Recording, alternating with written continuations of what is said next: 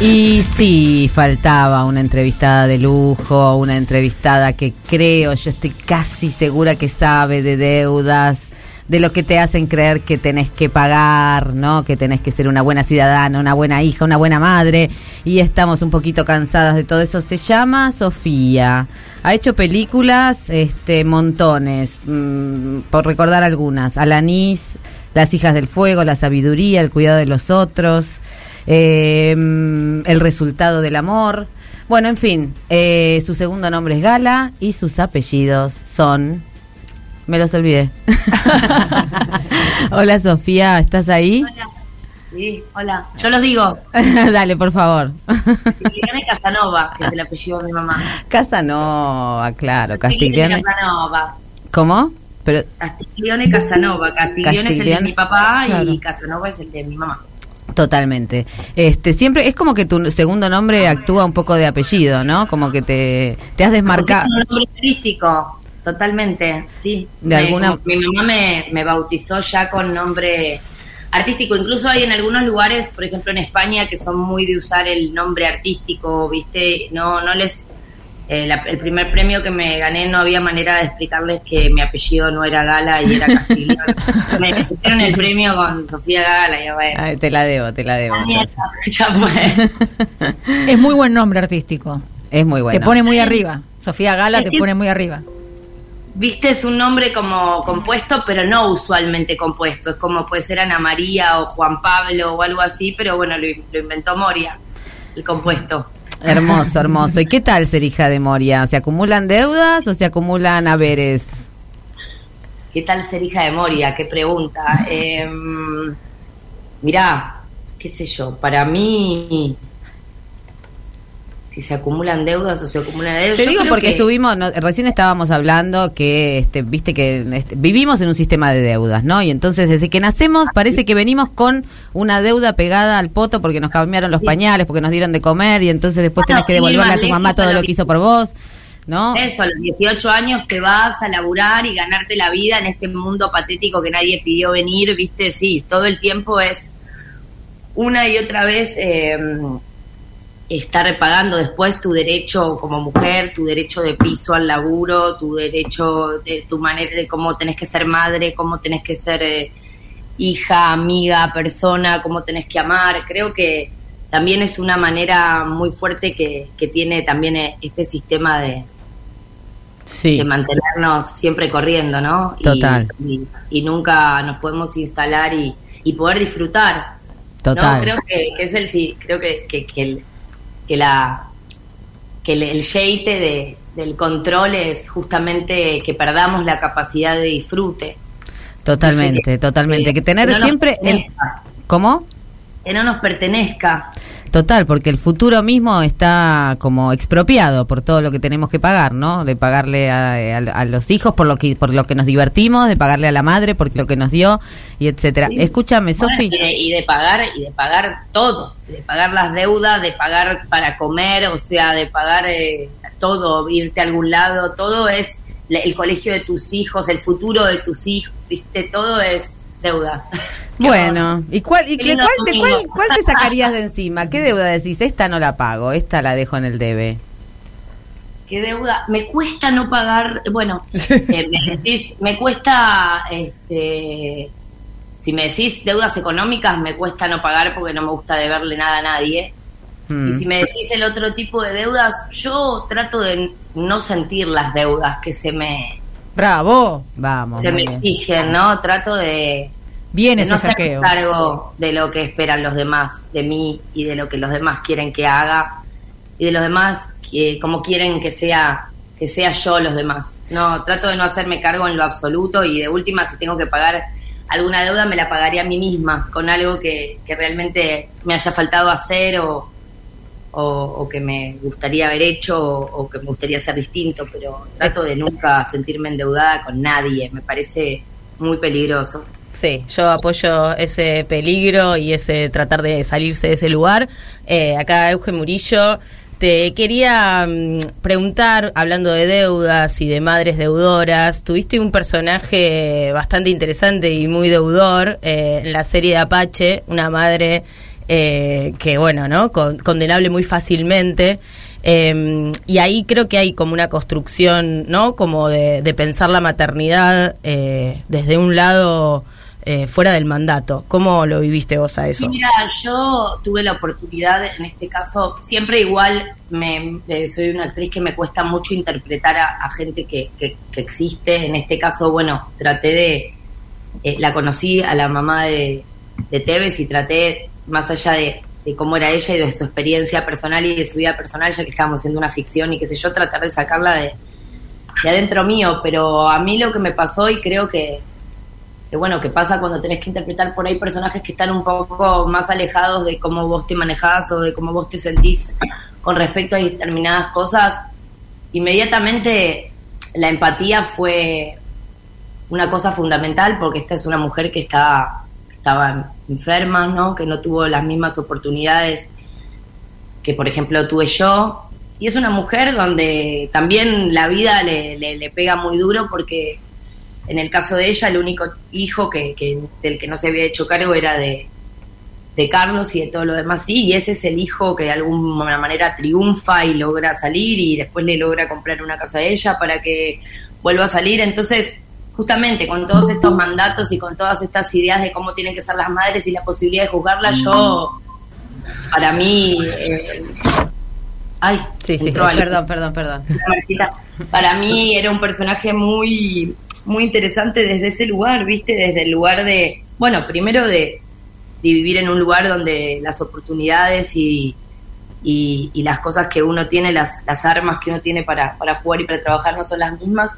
Y después, bueno, también a través del dolor, ¿viste? También de ver cómo, este chico atraviesa otra vida, otra familia, logra salir de, ese lugar sin el apoyo de ser madre también y, y, y ser una madre distinta o no convencional porque porque no está acostumbrado no está acostumbrada a la sociedad entonces se Sí, igual, viste que con la familia y con las madres también parece que lo convencional sería ser una buena madre en términos convencionales, digamos, y en Sí. realidad lo realidad convencional es fallar todo el tiempo, ¿no? Claro, Lo que más pasa es fallar todo el tiempo.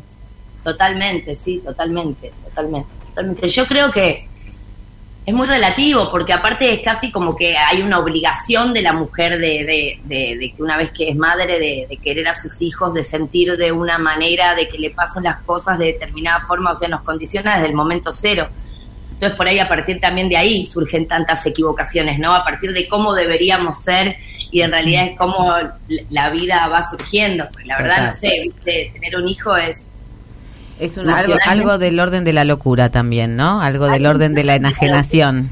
¿Les puedo hacer una pregunta a quienes son madres sobre las deudas? ¿Ustedes sienten, porque debe haber algún placer en sentir que, te- que nos deben, ¿no? En, en dar cosas para que mm, después les pasa como madres que sienten que sus hijos les deben la vida como tanto Yedille en los lugares comunes. No, no, no. Yo, yo primero tengo un concepto un poco existencialista de, de la vida y yo me siento en deuda con mis hijos por haberlos traído al mundo, al revés. Ajá. O sea, Bien. hay algo que me pasa con ellos que... mm, Nada, que siento que bueno, que yo los lo que te a- hice, mirá lo que te hice. los traje a este mundo y de alguna manera me siento un poco responsable, más allá de que ellos vayan a crecer y ser personas individuales, me siento un poco responsable por traerlos a un mundo donde, bueno, nada, tenés que trabajar para comer, tenés que sobrevivir, tenés que te- hacer un montón de cosas que son obligaciones y que realmente no son fáciles. Lo que sí a veces puedo sentir es que es son eh, muy este, desagradecidos los hijos. No pagan nunca nada, ¿te fijaste? ¿Te fijaste que no pagan nunca nada? Van, comen, hacen, traen, nunca, No, no, nunca dicen pongo una plata para esto. Nunca No, dicen pero gracias, mami. A veces, claro, eso, a veces eh, eh, uno, uno se esfuerza, digo, y tampoco pasa esto, viste, medio circular, tampoco es que deberían agradecérmelo porque yo siento que es mi obligación y yo me manejo con ellos no dándoles nada que ellos me pidan o nada que yo crea que no tengo que dárselos. Pero es duro porque los pibes este, son demandantes y a veces eh, sí, eh, te agradecen menos y qué sé yo, pero en cuanto a deudas, creo que yo eh, estoy más en deuda con ellos que lo que ellos pueden llegar a estar conmigo. Sofi, Fanu Santoro te saluda. Quería preguntarte, hablando un poco sobre prejuicios, durante mucho tiempo los, los programas de chimentos, a mí me gusta llamarlos así, y las, y las revistas también de chimentos, para no decir periodismo, que me parece que es un error, eh, llenaron sus tapas y horas de, de, de, TV hablando de tu vida privada y la de tu mamá también, pero puntualmente tu vida, tal, vez prejuzgando ¿no? tus actos, tus acciones. ¿Cómo sobreviviste a todo ese acoso durante tanto tiempo? ¿Qué hacías? ¿No te importaba? ¿Respondías? ¿No respondías? Mira, la verdad es que es una situación muy larga y de muchas partes. En una primera eh, parte de mi vida era totalmente ignorante del, del hecho y de la dimensión de, de, salir en la tele y de ser famosa. Siempre fui famosa. claro. Mi primera mi primera foto me la sacó una revista y, y, mi primera foto que me muestra mi mamá, mira, esta es, es una foto doble de caras, que yo estoy a lo largo así, bebé. Eh, un día eh, después, cuando íbamos a los programas de televisión durante mucho tiempo, cuando íbamos a verlo tipo a Susana o a Gasalla, íbamos a lo del tío y a lo de la tía. Claro. Entonces, eh, por eso también había algo tan natural y desenfadado y creo que en algún punto a, a esta altura me sirvió para mi trabajo porque tengo como una relación con la cámara mm. este bastante fluida, no no no es algo que me que me condicione en este momento cuando hago mi trabajo. Por otro lado, me volví una persona, soy una persona totalmente fóbica, me cuesta cada, cada vez más ir a la tele o hacer entrevistas o, hacer estas cosas. Bueno, después en la adolescencia tuve una situación en un momento en donde me, me agarraron unos videos privados y qué sé yo, y empecé a dimensionar un poco lo que significaba ser famosa, a dimensionar que si yo hubiera querido ser... Eh, maestra, jardinero, lo que sea, siempre iba a ser conocida. Claro. Y fue una situación muy, muy fuerte para mí. Es fuerte como, como te increpan en la calle, eh, es fuerte porque aparte la televisión es como un electrodoméstico, ¿viste? A diferencia de por ahí el cine o otras cosas, vos compras la televisión donde compras la licuadora sí. y después vos estás en la televisión y estás, la gente está comiendo, cogiendo, hablando, peleándose, y vos estás ahí, entonces te convertís como en una especie de póster inhumano y Total. te deshumanizan, ¿viste? Entonces te agarran del brazo, saludame, hablame, hay momentos que se ponen como que les debes, vos les debes también a ellos, ¿no? Les debes este... Y si estoy de mal humor o tengo una mala cara, ¿quién te pensás que sos? ¿Viste? Como... Claro. La verdad es que mi trabajo no es saludar a la gente, digo, está todo bien, pero bueno, yo, mi trabajo y lo que yo puedo dar y entregar es cuando estoy arriba del escenario o en una pantalla de cine laburando. Digo, y hay formas y formas de encarar y en general o muy pocas veces hay amor en el encare. Eso también es doloroso porque uh -huh. no, no hay un acercamiento amoroso y afectivo, pocas veces. Y eso que y después y después cuando crecí, creo que bueno, que un momento muy culmine, bueno, cuando tenía problemas de Sí, la verdad es que es, eh, es asfixiante y es duro que levantarte la mañana y tener un, un, tipo en la puerta de tu casa mostrando la dirección de tu casa y hablando en vivo de si te drogaste, si no te drogaste, con quién garchaste, con quién no garchaste.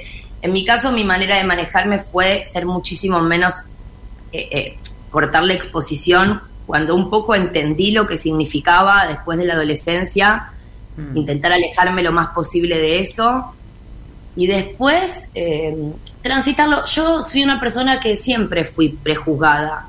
Total. Eh, me parece que el, el, prejuzgue es algo muy mediocre y, y muy humano también. Y entonces eh, estuve siempre un poco acostumbrada a que me prejuzguen por ser la hija de Moria, por ser falopera, por cogerme un tipo más grande, por pensar diferente, por na, na, na, na, na, na. Pero bueno, masivamente y después con las redes sociales que maximizan todo ese odio y qué sé yo, es duro, pero bueno. Pero vos conseguiste hacerte hacerte lugares propios donde hablar, donde trabajar, donde trabaja, incluso trabajar, digo, porque el cine es un lugar un poco más protegido para trabajar o eh, claro, ni, ni, hablar, pero igual, viste, es la idea del, del lado mediático, el lado mediático de las cosas. Eh, mm está el mundo donde yo decido vivir y, y, creo que es el mundo real, donde la gente te considera por tu laburo, le gustas más o menos, pero de lo que se puede hablar o de lo que se, es de lo que vos tenés para ofrecer. Y después está el lado mediático de las cosas, donde no importa si yo me gané el premio de San Sebastián, si hice 20 películas, si hago un laburo todo el día para mantener a mis hijos, siempre voy a ser la hija de Moria falopera mantenida, de Moria eh, conchuda, pendeja, malcriada, idiota.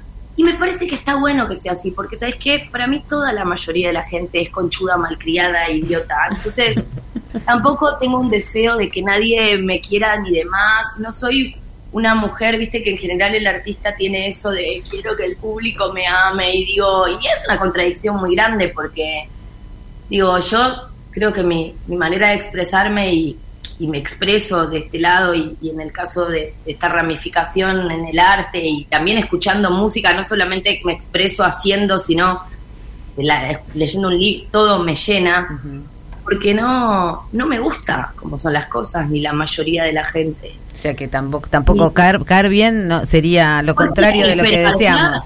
Claro, porque hay que esperar que caerle bien a todo el mundo si a uno no le cae bien a todo el mundo. Y el lado mediático. Y el mundo no te cae bien a vos, además, tal como está construido. Por eso te digo, ¿para qué caerle bien a todo el mundo si uno a uno no le cae bien todo el mundo? Y creo que el lado mediático de las cosas es ese famoso todo el mundo, donde no es todo el mundo, pero hay una generalidad y hay un patrón y la gente habla de voz de oído y no le interesa conocerte y no le interesa lo que haces o simplemente te bardea. Y yo creo que, bueno, por un lado es doloroso cuando estás en algún problema o cuando estás un poco abajo. Tener, eh, no sé, a toda la prensa hablando mal de vos, a tener todo Twitter hablando. Pero por otro lado también es una manera de decir, bueno, no estaré haciendo las cosas tan mal. Mm. ¿no? Si toda esta gente imbécil me odia. Totalmente. Para algo somos las aguafiestas en general, ¿no? Este, reivindicamos el lugar de las feministas aguafiestas que justamente hacen, dicen todo lo que lo que el mundo no quiere. Me encanta. Sofía Gala dice, ¿sabes qué? Toda la gente porro. Toda la gente. Obvio. Hace rato. Porro, porro, porro, dije.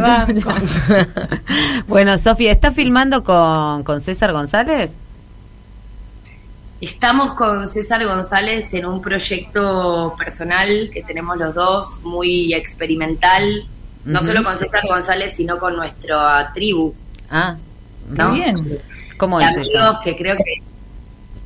Bueno, mira, todo empezó en la cuarentena, donde no el, un poco las cosas se tuvieron que achicar, que para mí fue fantástico, fue un filtro grandioso para, para terminar de, darle bola a gente que, digo, para centrarme en la intensidad de los vínculos con la gente que realmente quiero, empezamos a reunirnos a medida que se iba poniendo, nunca más de ocho o nueve personas, pues no somos más de ocho o nueve personas, y bueno, y empezaron, empezamos a juntarnos en mi casa y empezaron a pasar cosas, ¿no? Primero hacíamos reuniones en donde nos montábamos como puertas, hacíamos, empezamos a hacer perfos, empezamos a leer cosas, a hacer música, todo para nosotros mismos, primero porque no podíamos salir y hacerlo para los demás.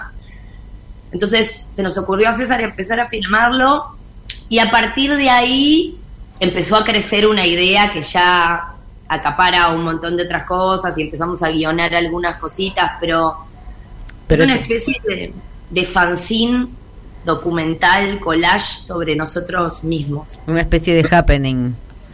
Sí, sí, también una especie de, viste que cada uno tiene su tribu de amigos y, y es como una, es como una escena secreta la tribu de los amigos, ¿no? Donde uno conoce gente genial y dice, ¿cómo no toda la gente conoce a esta persona? ¿Cómo es? No, y hay gente muy este, este, adicta al trabajo, en el buen sentido, y que pensás cuando te llevas muy bien con alguien y estás con, no sé, con un grupo, decís, che, ¿Qué, podríamos hacer juntos, no?